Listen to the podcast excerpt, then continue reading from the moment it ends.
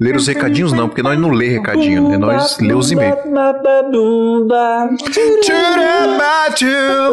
Essa vai ser a música oficial do Smia, velho. Caramba, ouvi três vezes o episódio inteiro hoje, velho. Ai, coitado do editor, sofre. Mas foi sacada legal, episódio 48, que o, Foi mesmo, o Phil foi fez isso no meio do episódio, o Pedro colocou a música.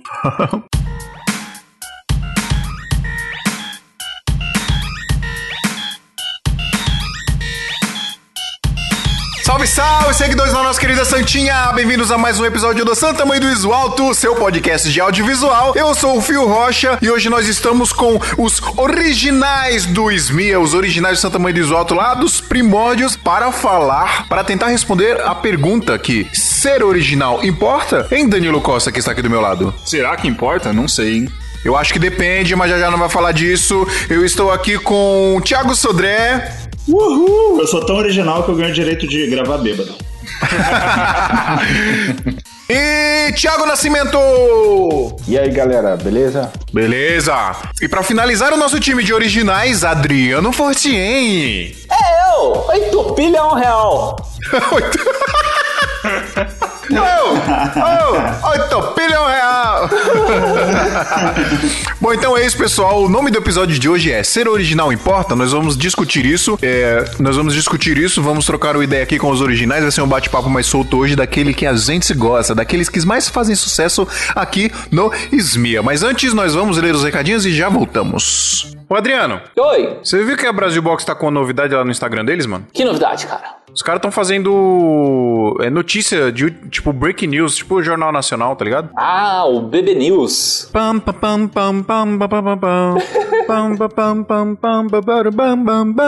Nessa semana, a Z Câmera estreou com os novos recursos e os novos features para a galera.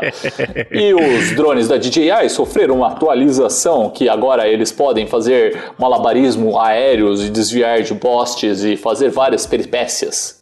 Não, brincadeira, galera, não é isso. Não. pra quem não tá entendendo nada que tá acontecendo aqui, pessoal, a galera da Brasil Box, lá no Instagram deles, lá, em, lá no Instagram Brasil Box com Z, arroba Brasil Box com Z, eles estão toda semana estão colocando vídeo de notícias das, das, últimas notícias da semana do audiovisual. Tá muito da hora, pessoal. A gente sempre fala que os caras. Ah, eles postam promoções lá no Instagram também, então dá uma moral lá pros caras lá no Instagram, que tá muito legal. Essas notícias são, são importantíssimas pra gente, né? Pra gente ficar. A gente sempre fala aqui que o mercado audiovisual tá sempre evoluindo muito rápido e essas notícias são importantes pra gente estar tá sempre antenado. É, e não podemos esquecer também que o Brasil Box é uma loja virtual. Você pode entrar lá em brasilboxconz.com.br e você pode comprar qualquer equipamento que estiver lá. Olha que interessante, Adriano. É só você pagar e você recebe na sua casa.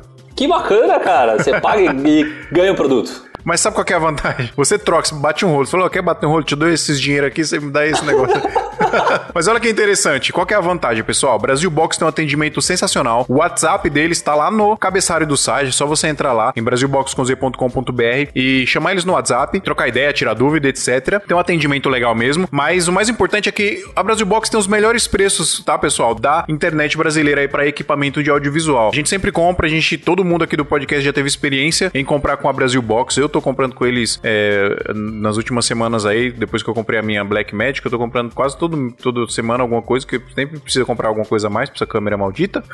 Mas eu posso dizer com propriedade, cara, que o atendimento dos caras é top e que, meu, chega muito rápido, sempre antes do prazo. É muito bom, cara. Entra lá, brasilboxconz.com.br, qualquer produto que você quiser, você pode pagar em 12 vezes sem juros no cartão de crédito, você recebe aí na porta da sua casa, na porta do seu escritório. E se você estiver procurando algum equipamento que não esteja lá, também existe a possibilidade de você encomendar. Chama os caras lá no WhatsApp, vê a possibilidade de encomendar, valor, valor de frete, prazo, etc. Dá pra fazer tudo isso aí direto co- com eles lá. É isso, Adriano? É isso aí. Então beleza, pessoal, vai lá, brasilboxconz.com.br.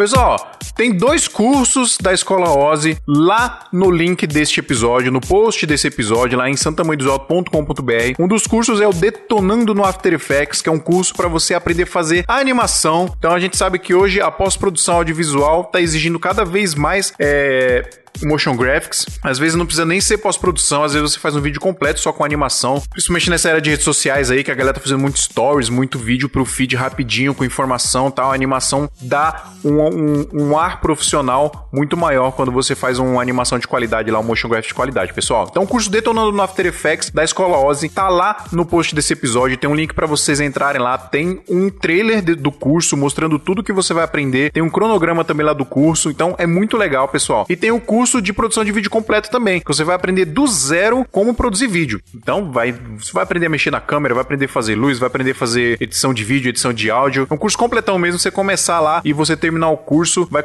já vai conseguir fazer trampo de vídeo já, pessoal, já vai conseguir vender o seu trampo aí de videomaker. Então, vai lá, tem os dois cursos, Detonando no After Effects e o produção de vídeo completo lá no post desse episódio, santamanhodosalto.com.br. Sabe o que é mais legal, cara? Se você não manja nada de After Effects, né, e, e quer aprender, cara, faz esse Detonando no After Effects e vai aprender até a fazer os esquemas de MoGraph. Para quem não sabe o que é MoGraph, Premiere eles soltou, né, desde a atualização, acho que 2018, um painelzinho que chama Essential Graphics. E aí, nesse painelzinho, você consegue colocar alguns, algumas animações que você fez no After, né, ou você conseguiu de outros lugares, feita em After, e joga nesse painelzinho e você consegue trabalhar no Premiere usando esses presets do After. Então, aí você já deixa pronto lá, né? Sim, exato. Então, vou usar um exemplo que eu fiz esses dias, que foi de Lower Third. Então, eu montei a animação no, no After de Lower Third, né, para aparecer o nome da pessoa lá, o GCzinho lá, que mostra o nome, a profissão da pessoa. E no Premiere, eu só ia jogando essa animação e ia mudando os nomes. Então, assim, ele agiliza demais nisso. Ou, por exemplo, fiz um Day esses tempos também, que eu usei esse MoGraph para fazer é, legenda. Cara, é a melhor coisa que tem do mundo, assim. Você joga ali, só escreve a legenda, ele já vai ficar na, na cor que você quer, com a sombrinha que você quer, no alinhamento que você quer, e é só colocar o texto ali que ele já vai quebrando a, as linhas perfeito também, ajuda muito pra galera. Então, confere lá nos cursos que você vai aprender a fazer tudo isso e muito mais. Pô, da hora, hein? Isso aí é a mão da roda, adianta demais o trampo, hein, mano?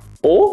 Top demais. Então já sabe, pessoal. Lembrando que se você comprar um dos cursos direto pelo nosso link lá no post desse episódio, você não paga nada mais por isso e ainda ajuda a gente aqui, porque a gente ganha um agradinho lá do pessoal da Oz e isso ajuda demais nos custos aqui do podcast, beleza? A gente vai ler e-mail agora, pessoal. Se vocês não quiserem ouvir essa leitura de e-mail, é só pular pro número que vocês vão ouvir agora. 13 minutos e 15 segundos.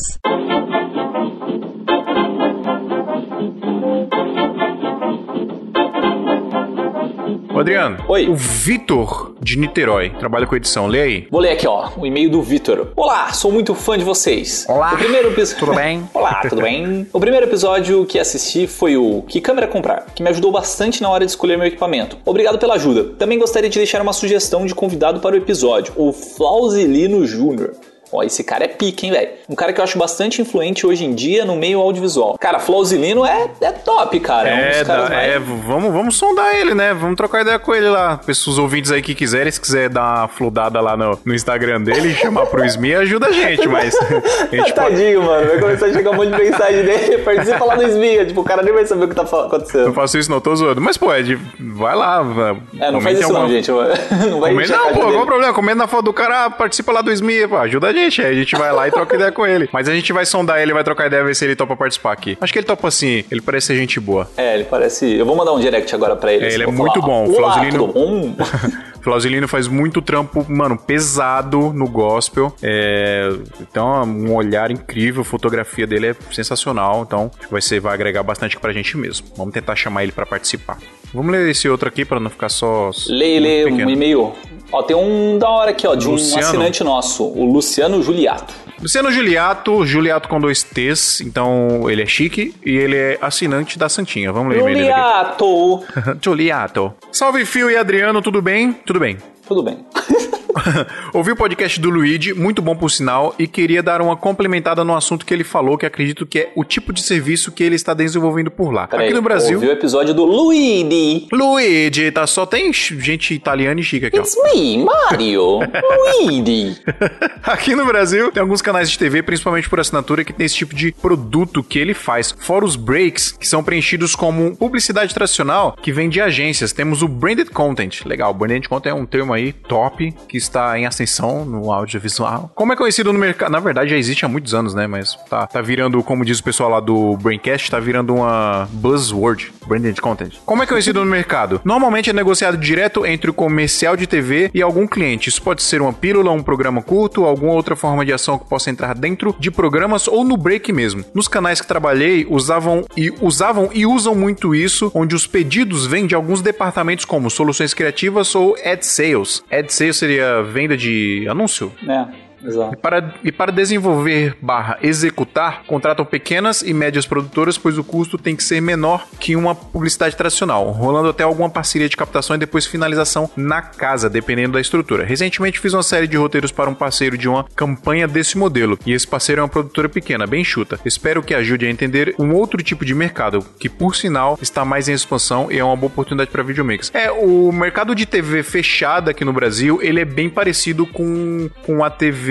dos Estados Unidos, né? É, inclusive, a grande maioria esmagadora dos programas que passam aqui no Brasil em TV fechada, TV a cabo, né? TV por assinatura, vamos dizer assim, porque a cabo não existe mais. Em TV por assinatura, são programas adaptados, né? Que vêm de, de fora e os caras dublam, etc., legendam, passa aqui no Brasil. Então, acho que o formato de mídia que os caras fazem é bem parecido, por isso que tem mais isso, né? Na, na TV aberta é mais difícil, eu acho, né, Adriano? O que você acha? Então, eu já fiz um trabalho pra, pra TVB, que é uma filial da, da Record hoje, né? Na época era da SBT, virou da Record agora. E... Mas aí foi mais ou menos nessa pegada, assim, de tipo, é, eu, eu fiz a captação tal, passei o material pros caras, a própria emissora lá fez a edição tal, fez todo, todo o trabalho em cima para publicar o material. Mas eu acho que tem todos os meios, cara, e, e cada vez mais, assim, as emissoras estão querendo reduzir os custos, né? Você viu a Globo lá que tá reduzindo o salário de todo mundo e tal. É, então, a produção também vai, vai seguir nessa, nesse rio aí, né? Então, vão É. querer reduzir os custos e vão querer terceirizar para produtores menores, né? Então, pequenas e médias. Mas eu acho uma boa, cara, investir nesse, nesse segmento aí que eu acho que pode dar, dar bom. Sim, o influencer no YouTube vive disso, né? Vive de branded content, né? Você fazer um post patrocinado, você fazer um. um- um- gravar um vídeo, um programa inteiro é, em parceria com alguma marca. Os caras fazem muito isso, né? Ah, sim, a gente mesmo, a gente, É, tipo, nós fazemos aqui. o Smia sobrevive com a ajuda de vocês e também com a ajuda dos nossos parceiros, né, que a gente faz o conteúdo pra eles, mas eu acho que no que ele- o que o Luciano falou não é bem no sentido de, tipo, fazer a propaganda, e sim mesmo com, construir um conteúdo pra isso, né, então, Sim, por exemplo, eu- o, mas a o gente Ga- faz também, né? o Gaveta, o Gaveta ele faz bastante, tipo assim, os- as propagandas dele, ele cria tipo todo um vídeo temático, tal, não sei o que, sobre a empresa que ele tá tá chamando, né, que tá contratando ele. Eu acho bem interessante também. Sim, é, o, o episódio que a gente gravou com o pessoal lá da Móvel Locadora foi isso, né? A gente criou uma pauta, né, própria pros caras, é uma Uhum. pauta exclusiva pros caras da Móvel, então é, é, é- foi um, não foi simplesmente um anúncio, né? A gente fez uma parceria mesmo de um, de um programa próprio para eles, né? Então, isso seria um branded content, né? É você, você criar um material, criar um, um conteúdo específico, mas voltado para aquela marca, né? Para apresentar a marca para as pessoas, etc. Que era uma é. questão que a galera também tinha dúvida, né? De questão de, de alugar e a gente fez Não, com certeza. Parceria, o legal, mas... do branded, o legal do branded content é, é que ele precisa ser relevante para os ouvintes também. Então não adianta chegar um cara aqui e falar, pô, legal, meu, eu quero fazer um comercial de um detergente 90 normal. Aí não, né? Então, se é, um, se é um assunto que a galera pede, que a galera tem dúvida e que vai agregar ao seu público, né? Pô, vale muito, cara. E funciona para todo mundo, todo mundo sai ganhando, né? Santa Mãe do Iso Alto e detergentes IP. O melhor para o Brasil. IP, paga nós aí, patrocina nós. bora pro episódio, bora pro episódio. Bora nessa! Falou.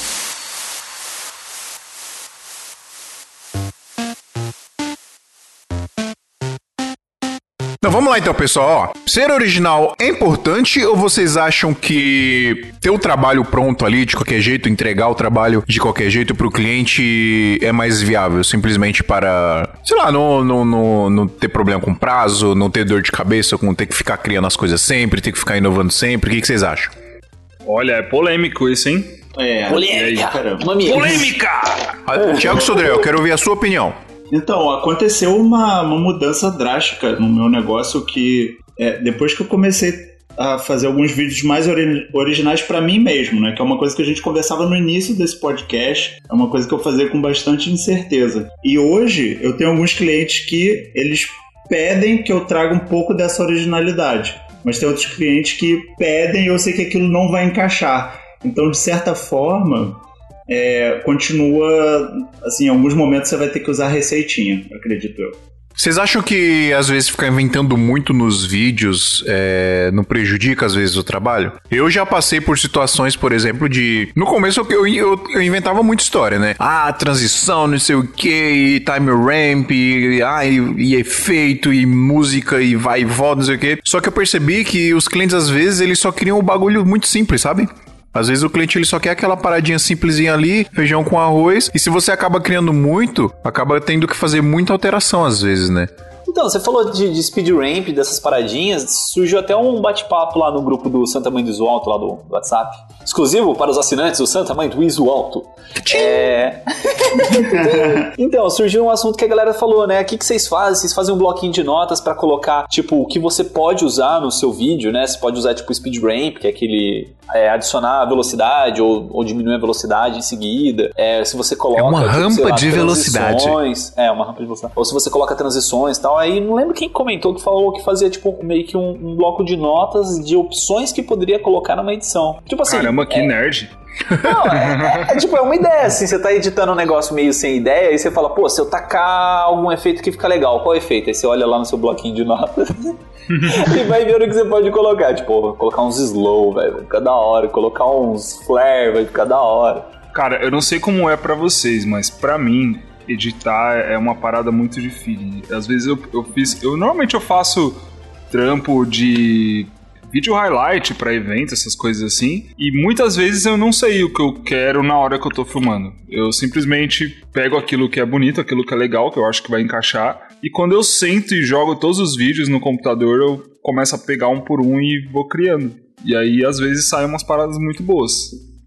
É, eu acho que desse jeito funciona também. É, agora que eu estou trabalhando mais corporativo direto, né, sair um pouco de eventos, é, eu já tenho uma ideia mais ou menos do que fazer. Eu aprendi muito com o Renan Harrison também, que ele é mais metódico. E eu fui vendo assim mais ou menos o processo dele, trabalhei umas duas vezes ele, eu falei, cara, dá certo. E o cara faz o trabalho às vezes na metade do meu tempo, entendeu? Porque ele já vai lá, pesca o que ele já tinha assim meio que pré-padronizado, ainda assim até dá para brincar na pós mas é, é, é, relativo, porque tem eventos que você consegue, né? Tem eventos que nem tanto. Mas... Cara, eu acho que a sua maturidade profissional define até onde a sua criatividade vai. Porque se você já tem uma maturidade profissional bacana, é, você já, já entende mais ou menos o que, que o vídeo pede, já entende o que, que você pode usar, o que, que você consegue usar, quais são as suas opções.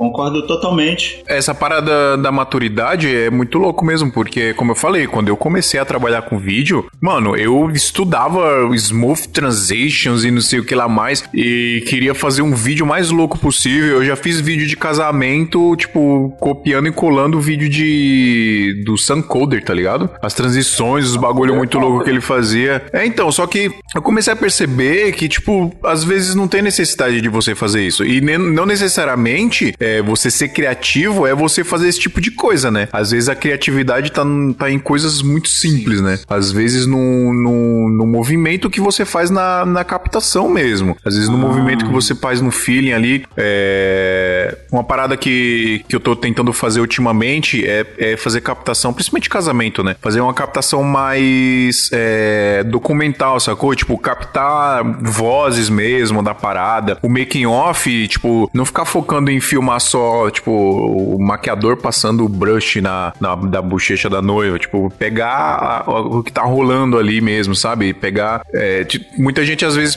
pergunta para mim por que, que eu não tô mais fazendo aqueles close no olho da noiva quando passa o rímel, né? Que eu fazia muito isso nos, nos meus primeiros vídeos de casamento. Botava um slow motion ali, chegava bem pertinho e aí fazia aquele bagulho no slow motion ali no, quando tá passando o rímel no olho, sei lá, o rímel ou, ou, a máscara de cílios, sei lá o nome desses bagulho aí de mulher, esses bagulho aí. Rímel é merda, máscara de cílios é o negócio. Eu sei porque é. eu trabalhei bastante. E, eu... e hoje, e, e, aí eu até falei, cara, porque assim, é, o, o, hoje eu tô querendo, eu não quero mais pegar tanto a maquiagem em si, o make, porque o making off não é só isso, né? Eu quero pegar, tipo, a mãe trocando ideia com a noiva, a noiva olhando o vestido e falando com a mãe, pô, legal isso aqui, as madrinhas olhando, sacou? Então, o, aquele ambiente ali. Então, acho que quando você vai evoluindo, você vai você vai tendo ficando mais maduro com o seu trampo, você vai vendo que às vezes o importante é como o Fernando César sempre fala, né? O importante mais é a história que tá sendo contada ali daquele momento, né? E não necessariamente uma transição muito louca, um slow motion muito louco. Inclusive é um negócio que eu já até troquei ideia com você, né, Dan? Que eu tô evitando o máximo usar slow motion, eu tô tentando me desafiar a usar o menos slow motion possível, porque slow motion, querendo ou não, é uma muleta criativa, né, que a gente tem. Às vezes, é, sei lá, que o vídeo fica um pouco maior, fica mais dramático, aí você bota o slow motion lá, beleza, ficou maior, mais dramático. E, e é legal você tentar se desafiar e fazer com que fique dramático, mas sem isso, sacou?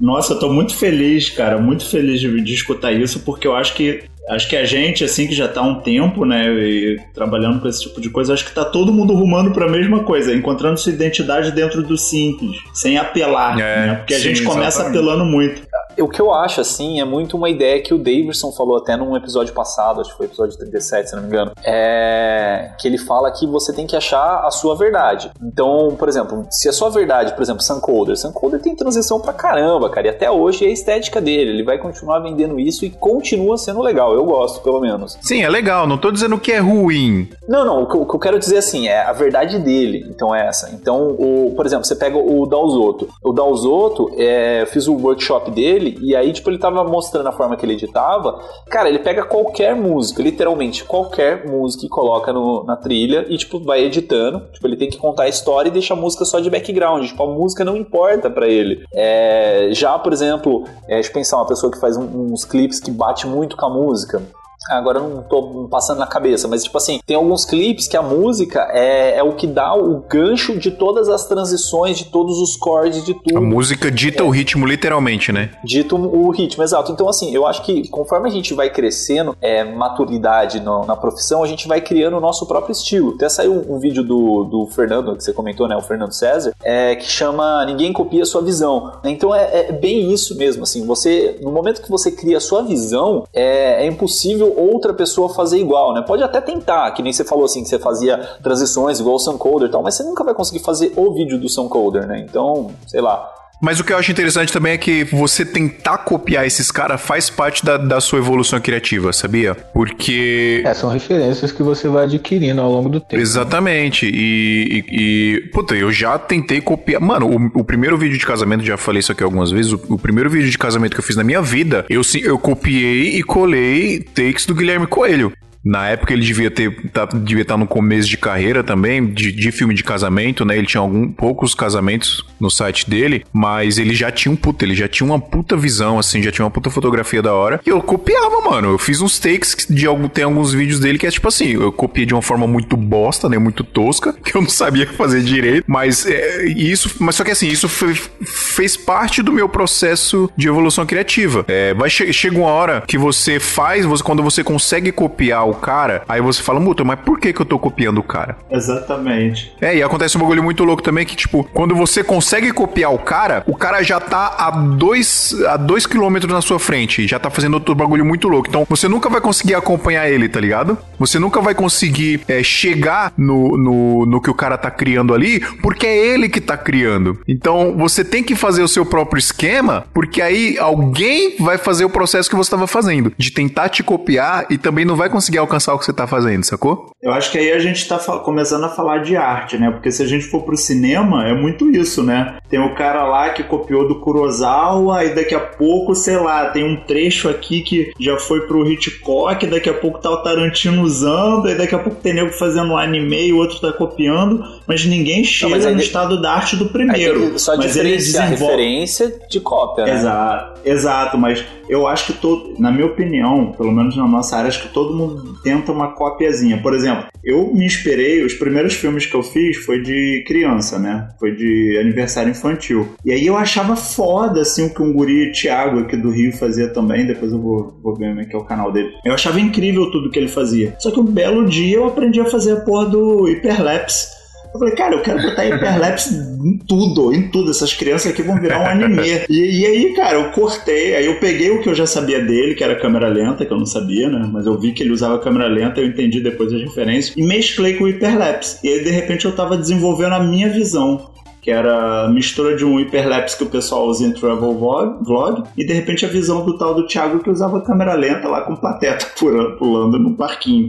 Então, de repente, essa, isso é muito legal, sabe? É muito divertido. E aí eu acho que começa a vir o caminho do meio, né? Que é o nosso. Cara, isso é engraçado, né? Quando a gente tá começando e começa a descobrir as coisas, tudo, tudo é muito louco, né? Você, que nem você tá falando essa parada do Hyperlapse. Nossa, quando eu vi também a primeira vez, eu falei, caraca, como é que os caras fazem isso, velho? Tipo, a cabeça explode. Slow motion, nossa, quando eu comecei a usar a Sony, falava, meu Deus do céu, 120 FPS, ah! Aí você quer usar. Você quer fazer tudo Você quer slow fazer motion. tudo, tudo slow motion. É igual quando, por exemplo, você tinha a sua Canonzinha lá e você comprava uma 50mm.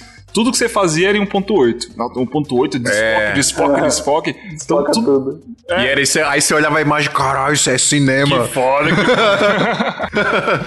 então, tipo, no começo, cara, tudo, tudo é criatividade, tudo é novo, tudo explode sua cabeça e, e é normal isso. É, aí a gente também tem que dosar, né? Até quando a gente tem que utilizar essas referências. Eu, por muito tempo, é, todos os meus vídeos tinham muito slow motion. Né? E assim, por- foi difícil eu me desapegar de- de- dessa, de- dessa técnica, essa referência, e até hoje eu utilizo nos meus filmes, mas também foi. Eu fui tirando né, isso como base do meu trabalho, mas com uma- um simples artifício para a linguagem que, que eu, que eu estou desenvolvendo. E hoje eu tento é, trabalhar mais a minha fotografia e a história que eu quero passar dentro da linguagem, é, esquecendo, né? e, assim, o, o- o efeito é, é apenas um, um, um detalhe do, do- que eu quero passar. E assim, e isso foi é, ao longo, né, com, a experiência de, de tudo que a gente vai gravando e aprendendo com, com os erros e acertos, né? E, assim, eu tenho muito a evoluir ainda, mas acho que eu já tô chegando quase na, na- no tipo de, de linguagem que eu quero. Né? eu, eu peso muito pela fotografia, né, de né, a imagem, o poder da imagem, eu acho que é, que é importante para mim, é, junto com a, com, a, com a linguagem. Eu acho que é isso que, que, que vai, vai fazendo a gente né, ser original. Cada um tem sua linguagem, cada um tem o seu modo de contar histórias. E o meu modo de contar histórias no momento, eu acho que a fotografia me ajuda a contar a história. Então eu, eu tenho focado os meus trabalhos muito na fotografia.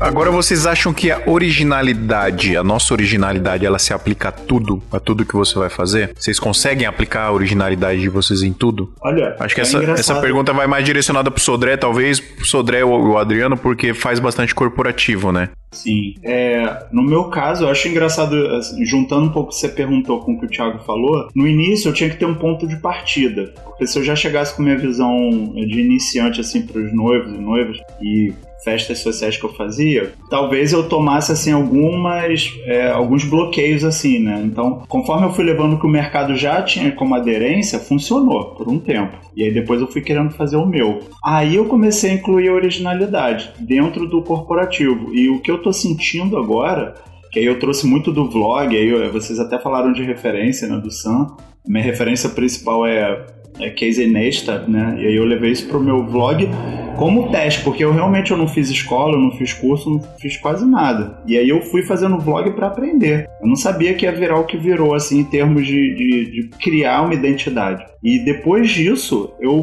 comecei a ter alguns chamados assim, cara, eu quero que você faça isso pra mim. Foi muito engraçado porque um dos clientes foi um político, é, um coach político. O cara falou: Eu quero que você faça isso que você faz em mim. Aí eu falei: Como que eu vou fazer isso com um cara de 60 anos, sabe? Como que esse cara vai pular telhado, voar?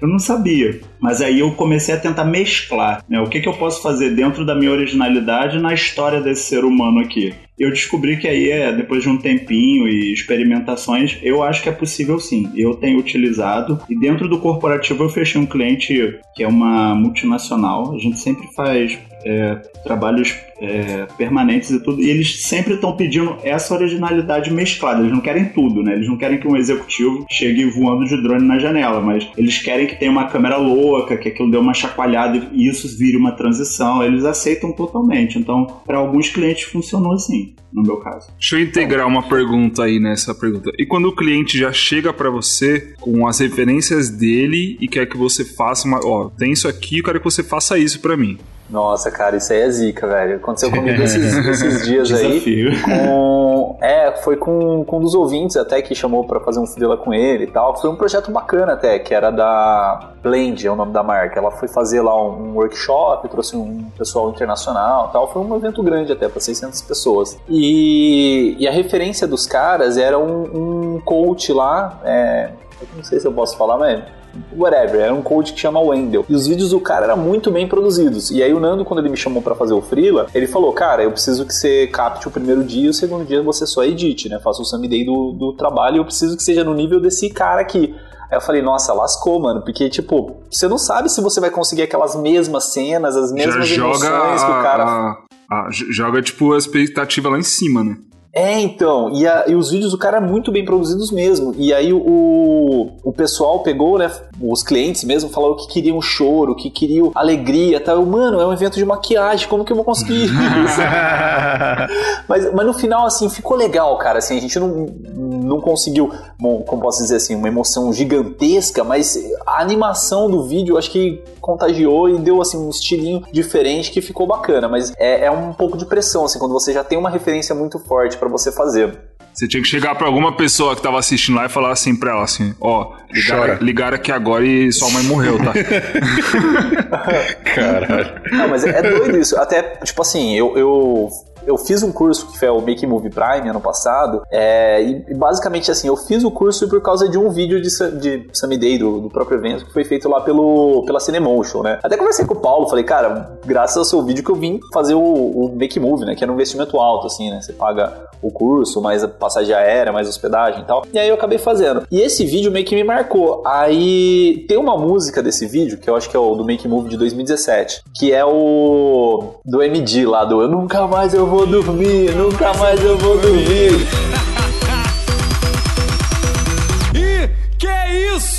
Michael Douglas! Douglas. Aí na hora que eu tava editando esse evento da, da Blade, né, não tinha música, não tinha nada, porque a gente não sabia Aí você teve que tomar um MD e se inspirar. Mano, uma música, velho. No final do vídeo, assim, eu falei, ah, vou colocar essa música aqui que vai ficar da hora pra caramba, velho.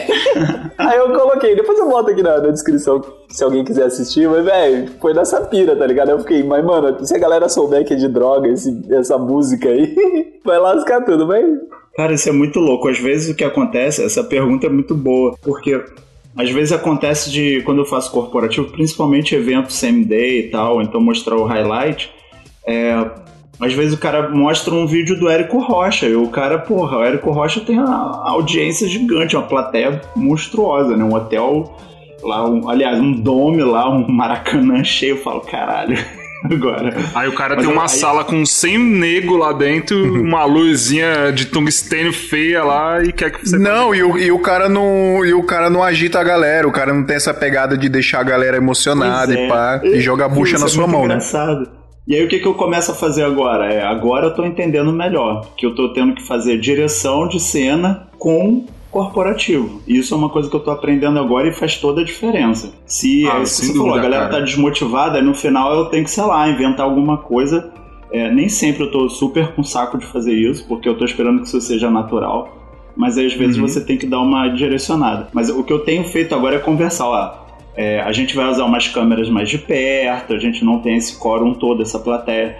Então o que a gente vai fazer é, é botar ali. Se tem 30 aqui, a gente vai botar. as- Eu peço que você bote as pessoas sentadas mais próximas e a gente não vai fazer ângulo aberto. É tudo bem pra você? E aí é isso. Ô, Sodré, mas é, unindo isso que você tá falando também, cara, esse esquema que a gente tá falando da maturidade é isso, porque você tá lá no, no lugar e aí às vezes você tá olhando tudo que tá acontecendo você fala, pô, cara, ali tem um potencial de ter uma cena bacana. Aí você já foca ali naquilo que tá acontecendo. Comigo mesmo, semana passada, eu fiz um, um evento, é uma ONG mundial, e eles tratam de assuntos como é, desigualdade social, eles estão recebendo uma galera refugiados da Venezuela e tal. E era um evento é, focado nisso, focado nessa parada dos refugiados, é, responsabilidade ambiental, essas, esse tipo de coisa, direitos humanos. Nossa, incrível, irado. E aí o, o cara chegou para mim assim e falou: Mano, você tem um desafio, cara. É um evento pequeno para 50 pessoas e eu preciso deixar esse vídeo assim, o mais pra cima possível. O Danilo fez milagre. Cara, eu, eu cheguei na hora, na hora que ele me falou isso, eu falei, mano,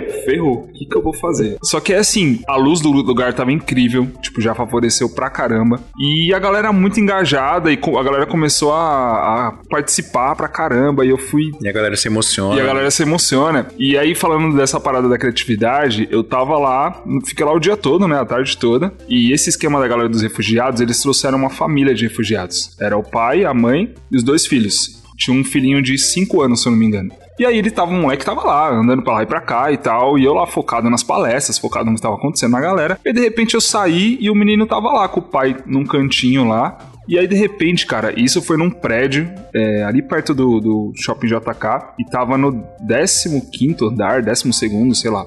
Alto pra caramba. E era num, num dia de tarde. Então, tipo, tinha bastante luz natural. E aí, de repente, o moleque foi, chegou perto da janela, colocou a mão na janela e começou a olhar para fora. Cara, eu não pensei duas vezes. Liguei a câmera, apertei o REC, foquei nele e comecei a, a filmar. Foi a cena mais foda do vídeo. O moleque olhando, tipo, para fora, assim, super sabe, abismado com o tamanho da cidade e tal, e foi o foco do vídeo, foi isso. É, isso, isso é, foi coisa sua, né? É, Talvez ninguém eu... pediu pra eu fazer, ah, tipo, não, não era nada combinado, eu simplesmente vi, a cena e fui lá e fiz. Cara, e o engraçado, isso é carinho com o cliente, né? Isso é carinho, Exato. você querer entregar o melhor e falar assim, essa cena é bonita, eu botaria no meu filme. Eu vou botar para essas pessoas, sabe? Acho que esse é maturidade e o carinho pelo projeto, acho que contam bastante.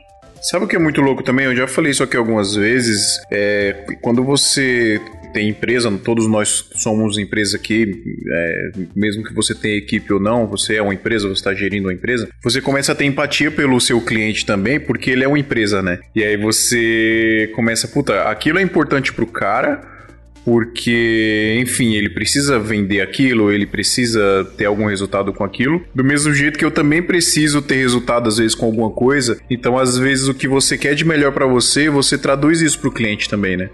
E quando Totalmente. quando e quando rola simpatia, cara, o trampo fica foda porque você entende o, o que o cliente quer, né? Você, sei lá, o, e, e, e aí é louco essa parada da originalidade e da, e da criatividade, porque às vezes, mano, para você vender uma parada, você não precisa inventar a roda, tá ligado? Esses dias eu fui fazer um trampo para um, uma clínica de depilação. Então, o cara, a parada do cara é que ele faz depilação indolor, porque quem faz depilação, o bagulho é louco, né?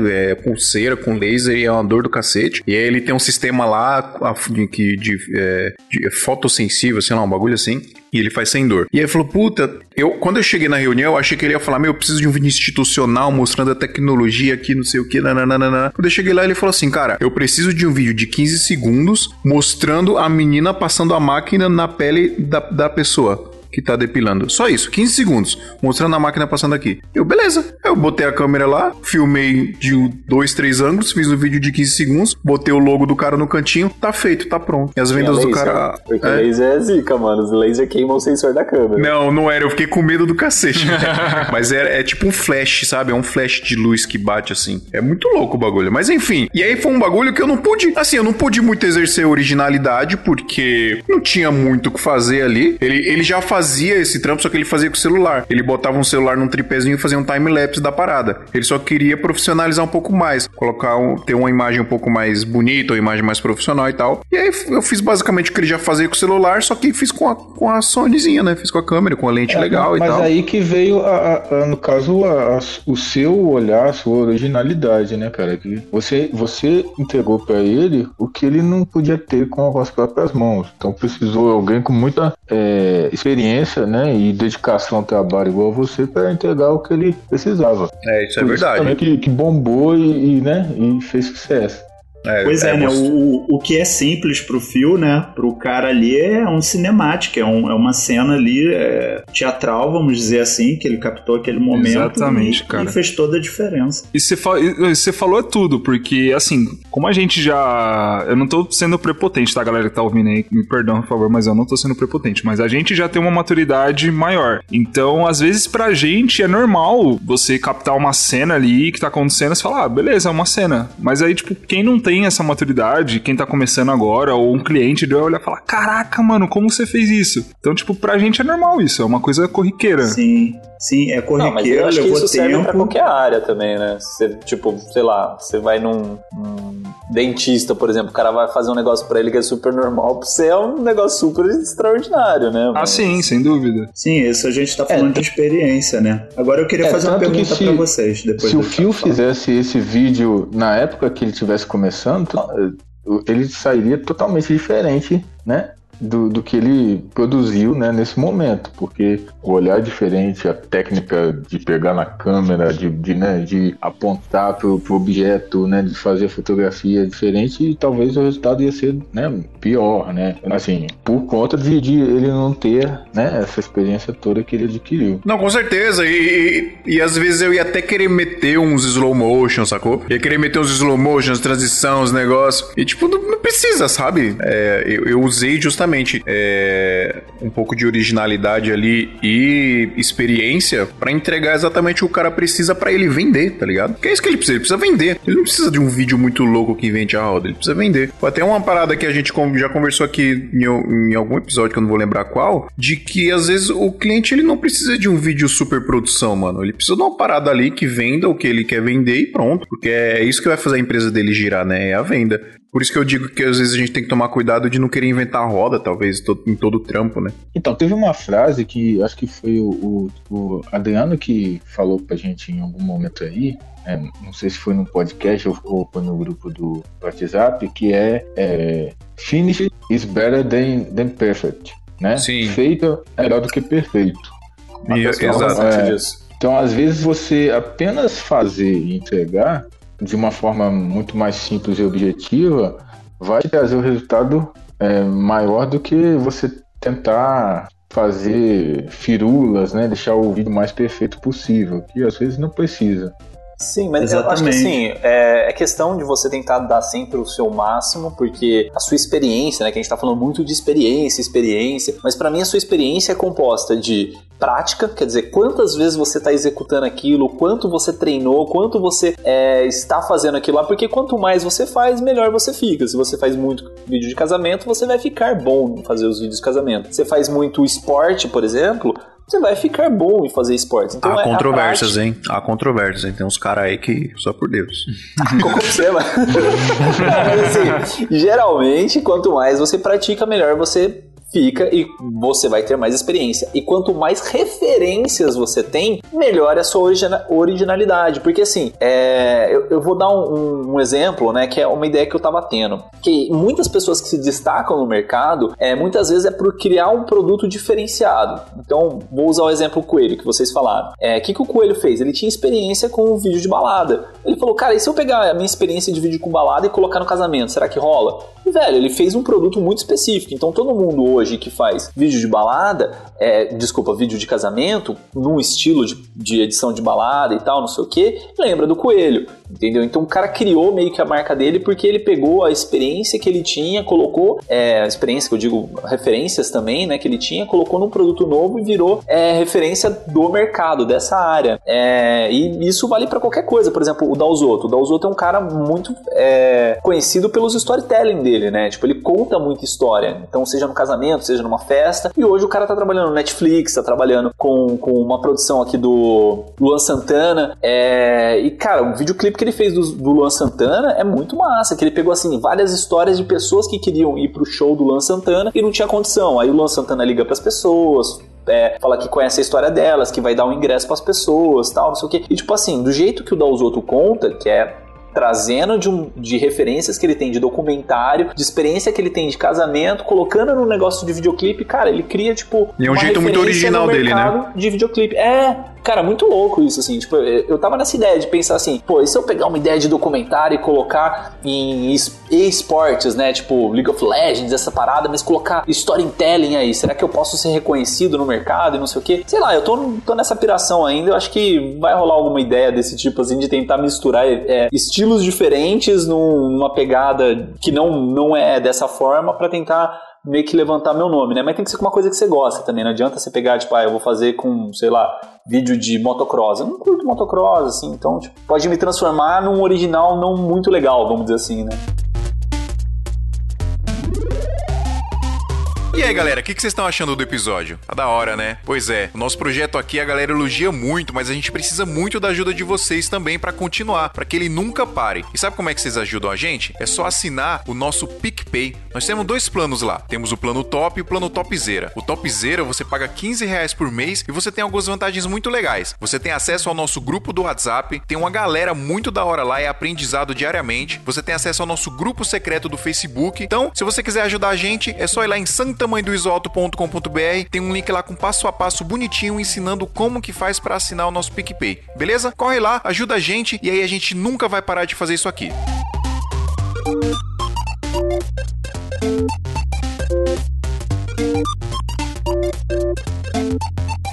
Onde que vocês geram o laboratório de vocês? Vamos supor. Vocês querem testar uma cena, por exemplo, o Adriano tá falando de fazer uma coisa muito louca. É, da onde vocês fazem esse laboratório, por exemplo? Eu acho que o ideal, né, pra gente que já tá com alguma experiência é, beleza, vou fazer esse filme de casamento, ou esse corporativo, ou clipe musical, seja o que for. Eu vou fazer o básico e depois eu vou dar uma extrapolada, né? Eu tenho que entregar o básico, tem que estar aqui no, no REC. Mas e depois com o tempo que sobrou? Vou aqui dar uma brincadeira, eu não sei como vocês fazem. Mas vocês têm algum método de laboratório, por exemplo? Cara, quero testar aqui um time-lapse do céu aqui para fazer esse casamento, mas eu só posso fazer depois para encaixar no filme. É, enfim, é, vocês têm alguma fórmula que vocês utilizam para treinar novas fórmulas de, de, de shooting ou depois para edição? Vocês treinam em alguma coisa, algum conteúdo com vocês mesmos e depois aplicam no profissional? Mano, eu, eu tenho muita sorte, já falei isso algumas vezes também, eu tenho muita sorte de, de trabalhar bastante com meio gospel, e os caras do gospel, eles são muito abertos a novas ideias, assim, aspirações que a gente tem, né? Então, cara, por incrível que pareça, muitos clipes que eu faço são laboratórios para experimentar umas paradas muito loucas, sacou? O primeiro clipe que eu fiz do, do Tom Carf, inclusive, é, eu falei, Tom, eu quero fazer um negócio muito louco aqui, que a gente grava numa velocidade alta, depois a gente deixa em câmera lenta, aí o clipe fica muito louco assim, fica no tempo certo, mas ao mesmo tempo tá em câmera lenta, bora fazer? Ele, bora. E aí a gente fez, e foi um laboratório porque eu nu- nunca tinha feito. Você lembra no dia da gravação? A gente nunca tinha feito, inclusive batia até um friozinho da barriga, tipo, mano, será que vai dar certo?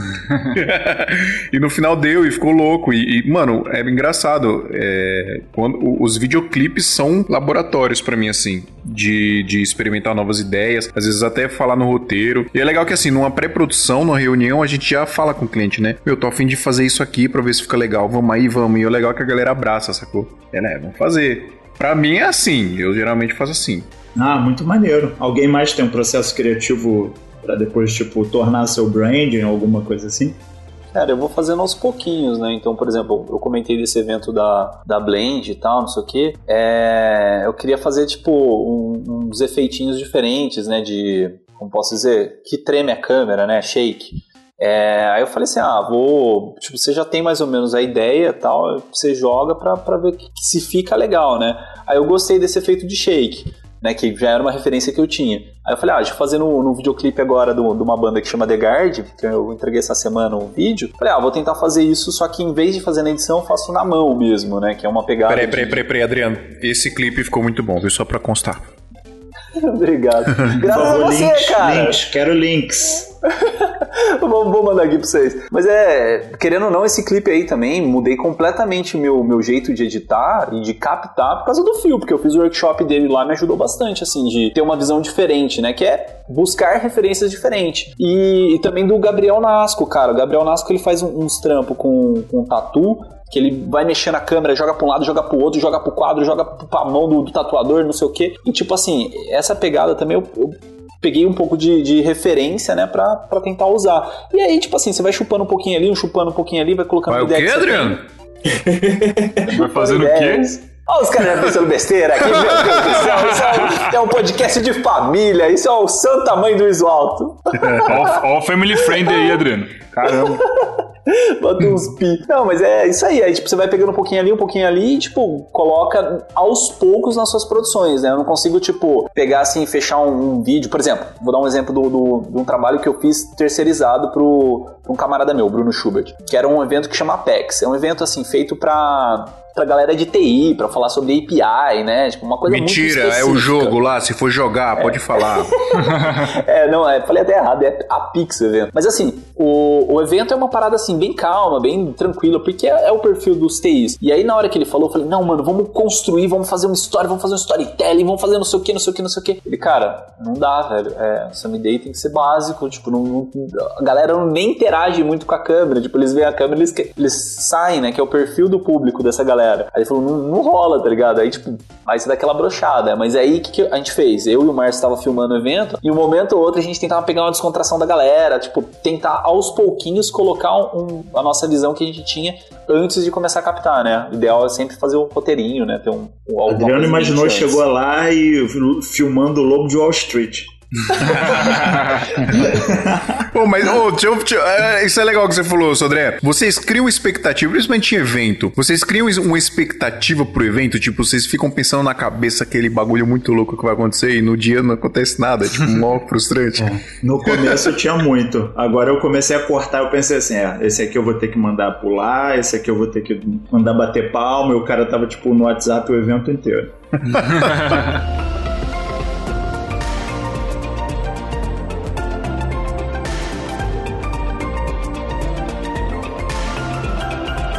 Galera, e o que vocês acham? Existe uma fórmula para virar referência no mercado? Existe um, um caminho que você pode seguir para você virar referência em alguma coisa? Cara, se existe, eu quero saber. Quem, quem saber, me conta. Não, mas eu acho que aquela ideia que eu falei, ela pega bem nisso, assim, de você pegar várias experiências diferentes e colocar num produto novo.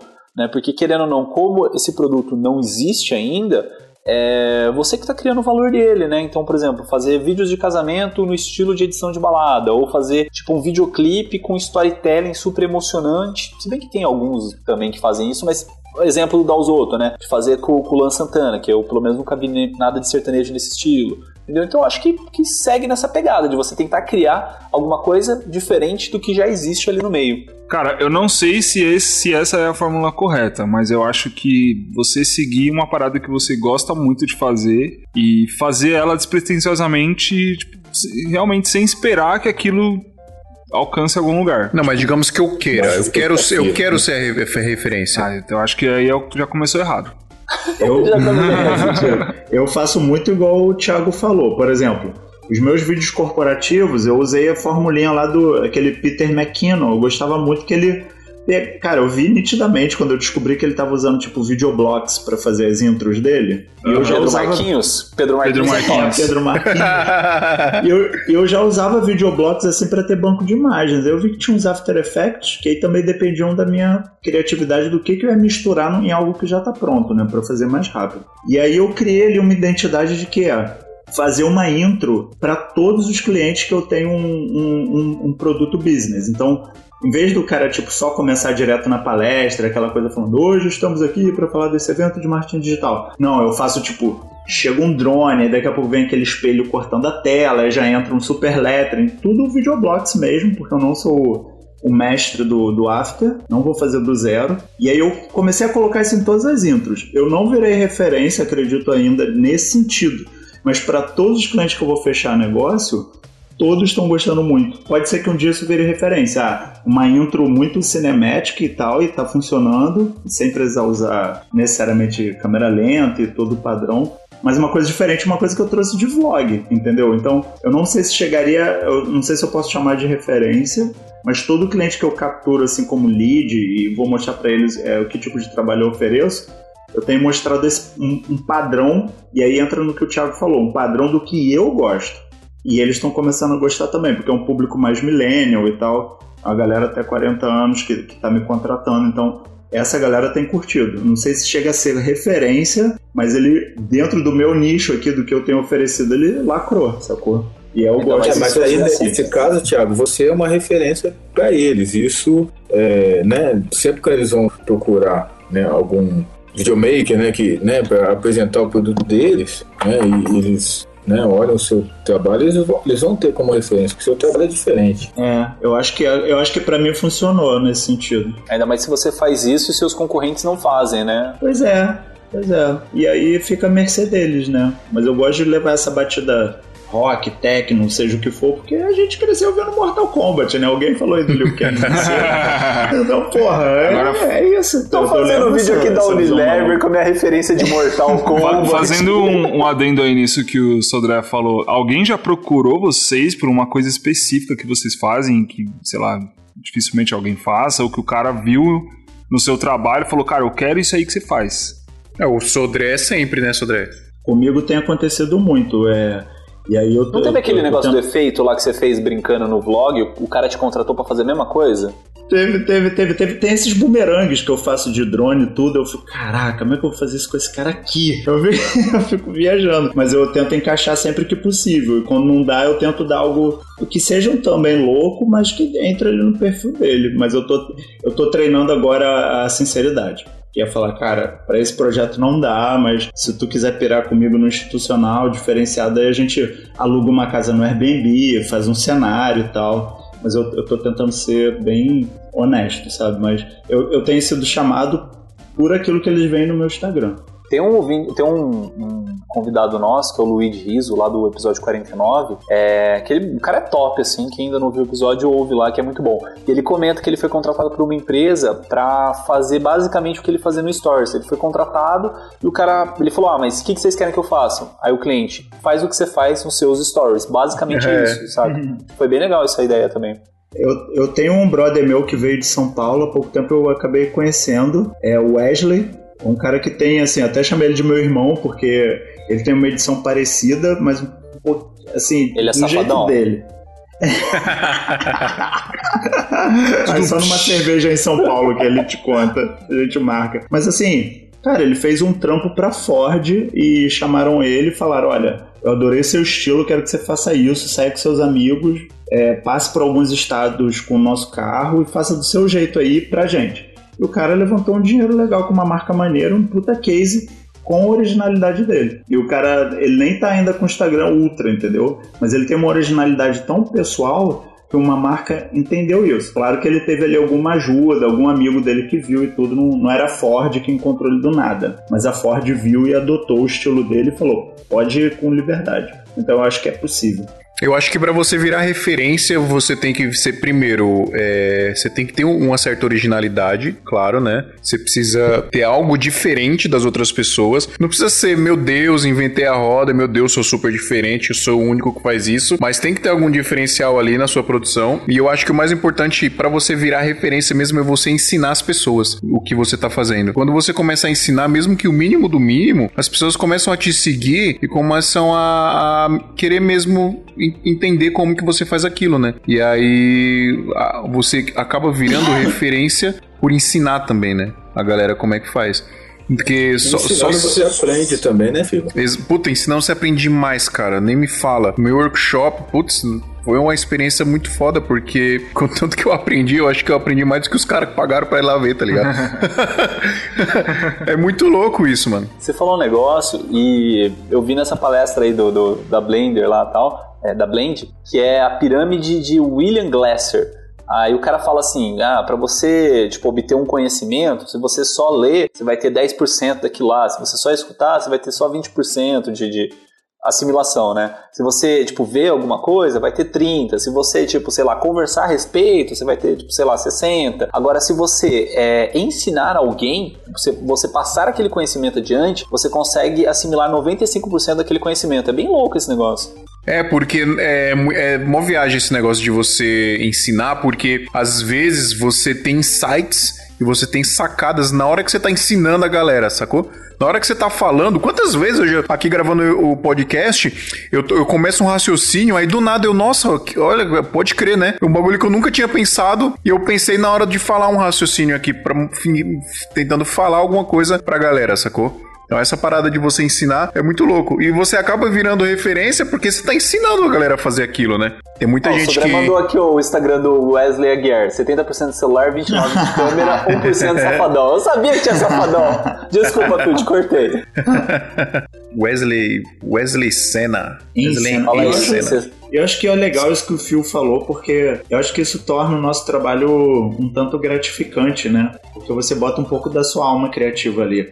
Eu, eu agora eu, eu tô exercitando o máximo que eu posso é anotar as coisas num bloco de notas ali, Google Keep, que seja. Tipo, cara. Ah, mano, não vivo, não vivo sem Google Keep, velho. Pois é, aí eu, eu botei um assim, eu, eu abri um bloco que é assim, ideias. Ideias, vlog, ideias, gravação, qualquer coisa. E aí eu penso, cara, e se eu botar isso aqui na vida real, sabe? E aí quando eu lembro, eu tenho um saco, eu coloco e, e é sempre divertido, e aí você leva isso pro mercado. Sabe o que você pode fazer também? Cria um grupo do WhatsApp, adicione uma pessoa aleatória, depois exclui essa pessoa, o grupo vai ficar lá. E você pode ficar mandando Ah, eu tenho, eu grupo do tenho um desse WhatsApp. também. Nossa, o hack do, do WhatsApp. ha- é, life hacks de Eu WhatsApp. tenho um grupo desses que é chamado referência. Eu pego todos os vídeos que eu acho bacana no Instagram, baixo e jogo nesse grupo.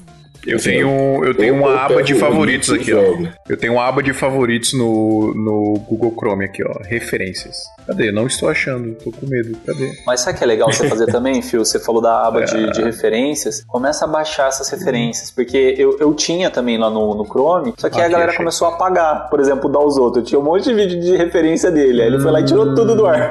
Começa a baixar pra É, você esse é ter, o tipo, problema de, de ter vídeos online. É bom você baixar, porque às vezes o vídeo pode não, não ficar online tanto tempo, né? De repente Verdade. alguma coisa Exato. acontece É. que que Isso aí, dá seu jeito de aprender antes. Não é, não é muito legal você baixar, mas a gente sabe o que acontece, né? Só deixa eu comentar um negócio que o Sodré falou e eu lembrei agora. Ele falou que tá usando videoblock, né, o Sodré? Tô usando direto, cara. Low Third, After Effects e vídeos de biblioteca de vídeo, quando o cliente não tem muita imagem. Concorrente do videoblock é o Video Hive, né? Hive com H-I-V. E tem um plano a- anual O agora. meu contrato dele, diz que eu tenho que sair desse podcast agora. Aí. Doido. E aí, tipo, o Video Hive tem um plano mensal que você paga R$16,50 por mês, aí você tem acesso a todas as músicas, todos os, os gráficos, né, de After, todos os vídeos, footage deles. Eu achei bem legal. Ainda não assinei, mas eu tô bem tentado a pegar isso aí, cara. É, eu assinei Cara, o em- eu assinei o um collab aí, ó. Eu tô pagando 600 reais por ano pro Videoblocks. É, esse valor mesmo do Videoblocks. Deixa eu ver aqui, 600, ó. 600 mango. 16,50 vezes 12 dá 198 vezes 4, é, dá mais caro. O Video Hive vai dar uns 800 reais mais ou menos por, por ano. E vale a pena, vale a pena ter mais de um às vezes, viu? Porque depois fica meio batido. É, é verdade. O problema é grana, né? 800 num, 600 no outro, mais 800 lá no artlist, mais não sei quanto. Pois é, cara, eu tô tentando tudo. fazer uma conta assim de pegar pelo menos um job que pague uma assinatura. É, por exemplo, ah, tem um cara que me pede um. O cara não tem vídeo, entendeu? Às vezes eu pego esses clientes também, não sei se vocês já pegaram. O cara quer só um vídeo maneiro pra empresa dele, mas ele não quer captar, não quer nada. Eu falo, olha, eu tenho essa opção aqui. Vou até mandar um, um exemplo aqui pra vocês verem. Galera, e quando. Posso fazer uma pergunta? Pode sim. Claro. E quando é, a gente tá apertado, né? De, de tempo, de prazo. Vai no como que- banheiro. Como é que a gente mantém essa originalidade, sendo que a gente tem que entregar o mais rápido possível e assim, às vezes é, criar e, e, né, fazer coisas né, meio elaborante, né, de, de efeitos e tal, isso leva tempo. E, quando a gente precisa né, entregar as coisas rápido e, e o cliente apertando, como é que a gente faz para manter essa originalidade que a gente já já está conseguindo, né, de- depois de um bom tempo? E assim, Cara- em alguns casos a gente de repente tem que abdicar disso. Cara, eu na verdade é, eu começo a filtrar o que o que dá pra eu exercer uma liberdade criativa e o que não dá.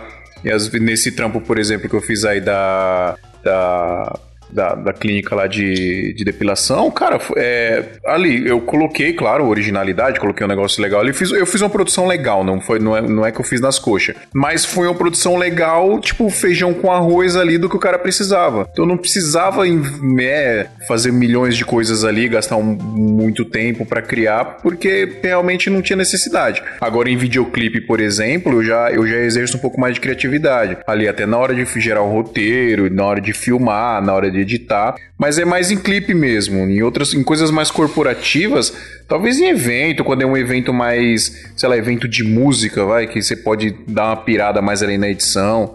Mas eu dou uma filtrada, cara, no que dá e no que não dá para fazer. É, eu dou uma filtrada também nos trampos que eu vou pegar quando eu tô com tempo, né? Às vezes eu tô com pouco tempo, aí eu, sei lá, passo algum trampo pro Dan, pro Dan aqui, a gente vai fazendo juntos, né? É, mas é, é, mais filtrar mesmo. É mais assim que eu faço. O que eu faço geralmente é assim: eu crio um roteiro básico, cinco itens que não podem faltar. Aí vai, independente se vai ser evento ou clipe, cara, cinco itens que não podem faltar. Tem que ter esse take, esse take, essas entrevistas, esse é, depoimento, independente do que for. Eu vou lá e vou botar os 5, 10 principais itens. Eu vou caçá-los, né? Para fechar logo. Nem que eu tenha que simular. Ah, simular o final da palestra. Então, se eu puder fazer isso no coffee break, eu já faço. Então, eu já faço o basicão. E aí eu já sei que eu vou entregar um produto pelo menos ali 80%, 70% satisfatório do que o cara contratou. E aí o tempo que me sobra aí que eu piro na maionese. É, aí eu tento aproveitar o tempo assim. Às vezes nem para isso eu tenho tempo, aí eu só uso os 10 ou 5 itens mesmo. Aí você cria um, um brief né, de, de cinco coisas que não podem faltar em cada trabalho. Fazer. Exatamente, exatamente. Vamos chutar aqui um, um evento de palestra aí, eu tenho que pegar depoimento do que o pessoal, highlight que o pessoal tá achando, é, o que o palestrante achou legal e entrada no hotel, vamos dizer assim, se for um evento menor. Eu vou pegar todos esses, esses highlights, pegar essas cenas já vou garanti-las. E aí depois eu fico mais livre para fazer outros B-rolls e tal, pegar uma mão escrevendo, pegar a câmera flycam rodando pelo, pelo local e tudo mais. Pelo menos tem funcionado para mim. A pergunta agora pra gente pra gente botar um ponto final é: você ser original para o cliente importa ou não? Aí depende do cliente, né? Tem cliente e, né, que né, que quer uma coisa mais né, inovadora, tem cliente que tanto faz. Né? Alguém já pediu isso para vocês? Eu quero um negócio original que ninguém fez. Para mim ainda não pediram não. É, cara, geralmente o cliente ele vem com referência, né? E quando ele vem com referência, geralmente ele quer mais ou menos aquilo que já existe, né? Não tem muita liberdade, não. Mas eu acho que mesmo, mesmo quando você segue alguma referência, você coloca um pouco de originalidade ali. E se você não tem um pouco de originalidade, pelo menos ali na criatividade, na hora de fazer a parada, se não tem, cara, o, às vezes o cliente não vai nem te contratar, porque se você não tem um negócio ali, um diferencial, seja em qualidade, sei lá, na, na, na produção do vídeo, de captação, na, ou um bagulho diferente na edição, uma coisa diferente, você não vai se destacar de forma nenhuma, assim. Ou se você tá com um trampo, provavelmente ele, o cara vai ver o trampo de outro cara e ele vai falar, ó, oh, aquele cara ali tem um negócio legalzinho ali, diferenciado, mais originalzinho e tal. Vou pro lado dele agora e o cliente te larga, sacou? Então eu acho que é sempre bom a gente buscar um pouco de originalidade pra não. Pra não, não... Isso, isso é bacana, inclusive pra gente se destacar, a questão é se destcar, né? Mas é, às vezes também, né? Principalmente para muita gente que está começando, a gente está sujeito a, a, pegar clientes que estão é, precisando de preço. E às vezes a gente precisa pegar né, certo tipo de cliente para manter as contas. Sim, e tal, claro. Né? E aí a gente perde um pouco dessa questão da originalidade, porque a gente está tá sujeito a fazer o que o cliente quer ou independente do que, o, do que a gente faça, porque o cliente não vai importar, porque né, é, o cliente quer preço. Não, é aquilo que o, o, exemplo que o Phil deu, acho que foi perfeito. O cara só falou assim: eu quero um take cinematográfico desse processo, que eu já fazia com o celular. Era ponto. Eu acho que é, cara, e aí tem cliente que vai sair feliz com isso. Ou cliente que vai ter verba para isso, também depende. Também. Eu acho que a resposta certa é a seguinte: a gente nunca vai poder exercer 100% da nossa criatividade, 100% da nossa originalidade, mas eu acho que a gente tem que sempre buscar tentar exercer em tudo que a gente puder. Porque A aí a ser que gente vai ser faça diferenciado. filmes, que a gente trabalhe com cinema. Aí. Não, mas a gente mesmo, pode- mesmo filme, você tem o produtor. O produtor ele dá uma limitada em você, né? É. Então, é porque assim. É, A não ser que você seja um Christopher Nolan, né? Ah, Você sempre vai ter É, que seguir ali o que a produção fez, quer, né? Fez por merecer chegar nesse ponto, né? Exato. Porque assim, eu, eu vejo que existem vários tipos de clientes, né? Existe o cliente que ele sabe o que ele quer, então ele vai chegar decidido pra você e falar, ó, faz aquilo. Tem um cliente que ele tá um pouco vislumbrado, ele acha que, tipo, com o orçamento que ele tem, você vai conseguir fazer, sei lá, um carro voar na lua, né? E tem o, o, o cliente que não tem noção e bota toda a responsabilidade na sua mão, né? É, esse que coloca toda a responsabilidade na sua mão é bom e é ruim. É bacana porque, assim, ele vai te dar uma liberdade bacana pra fazer aquilo lá. Só que se ele tiver com uma, a- uma expectativa alta desse, sabe, surpreenda-me, sabe quando a pessoa fala isso, cara, é horrível. quando Me surpreenda. me surpreenda. Aí, tipo, é meio complicado que você trabalha naquele risco, que foi o que aconteceu comigo, né? Então, é, eu fiz a edição, o cliente curtiu, pá, foi legal, mas você fica naquele, naquela tensão de conseguir surpreender o cliente ou chegar na, na- na expectativa que ele tava, né? Caraca, essa tensão é contínua. E eu, eu queria botar um adendo aqui. Que daqui a um ou dois anos eu quero botar aí nas livrarias um livro com todas as finalizações de podcast do Fio. Porque ele, ele entra com uma voz, eu já imagino uma melodia, ele entra numa, num tom, uma mensagem positiva e muito boa, cara. Como que você fecha isso? Você já tem isso escrito? Não é possível. Cara, é sério, eu bolo com isso. Toda vez que a gente vai fechar o, o podcast, aí entra uma- um tom diferente e sempre uma mensagem positiva. Sai arrepiado daqui. Eu vou, eu, vou, eu vou vender um livro com essas frases e vou falar que eu vou trocar, dividir royalty contigo. Sodré, eu te amo, Sodré. Parabéns, Phil. Esqueci de um outro cliente também, que é o cliente quando você tem que chegar nele, né? Porque eu tô falando quando o cliente te procura. É o quê? quando ele te pede. o- É, é que eu tô falando assim, dos tipos de clientes, quando o cliente procura você, né? Quando ele te pede um orçamento. E quando você tem que chegar naquele cliente pra tentar vender pra ele, né? Que foi o que aconteceu comigo, por exemplo, essa semana, que um camarada meu. ele, É, ele faz tatuagem, né? Aí eu falei, cara, por que, que a gente não faz um vídeo dessa forma, né? Que aí eu até peguei a, a- peguei uma referência lá do Gabriel. Gabriel. Você me vender a perdoa, mas- ideia, né? é, Gabriel, me perdoa, mas usei seu vídeo pra vender o meu. E aí eu falei assim, por que, que a gente não faz um vídeo desse estilo aqui e tal, não sei o que? Aí o cara falou, oh, bacana, legal, não sei o que. E aí tem esse também, esse tipo de cliente, que é quando você chega no cara, né? Então você tem que surpreender ele pra ele ver um vídeo de uma forma que ele não estava vendo, né? Ou ver uma forma de vender que ele não estava vendo do produto dele. É. Eu sou do frio pensando nessa situação. Isso não deixa de ser originalidade, Adriano. Você tentar vender um produto novo para o cliente. Você também está sendo original, tá vendo aí, ó? Tá na frase frases do He-Man, do, do livro que eu vou criar aqui.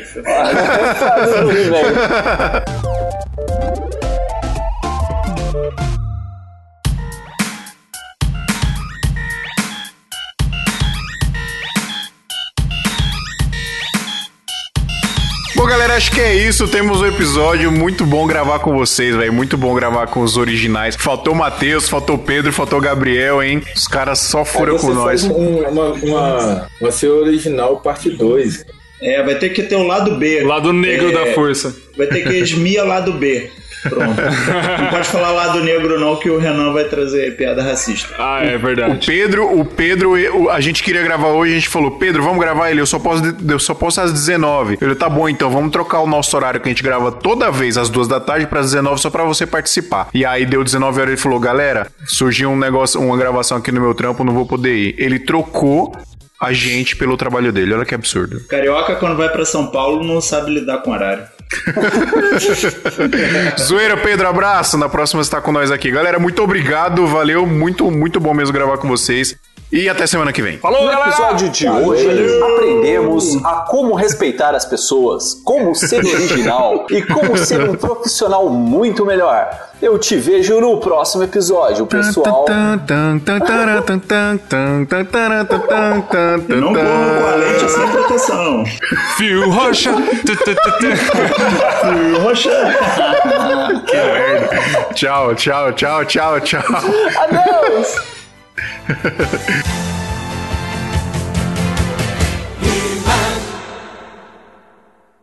Este episódio é um oferecimento de Brasil Box. E vou deixar minha louça limpinha com IP. Eu, eu compro do. aquela marca do Carrefour lá, que é mais barato.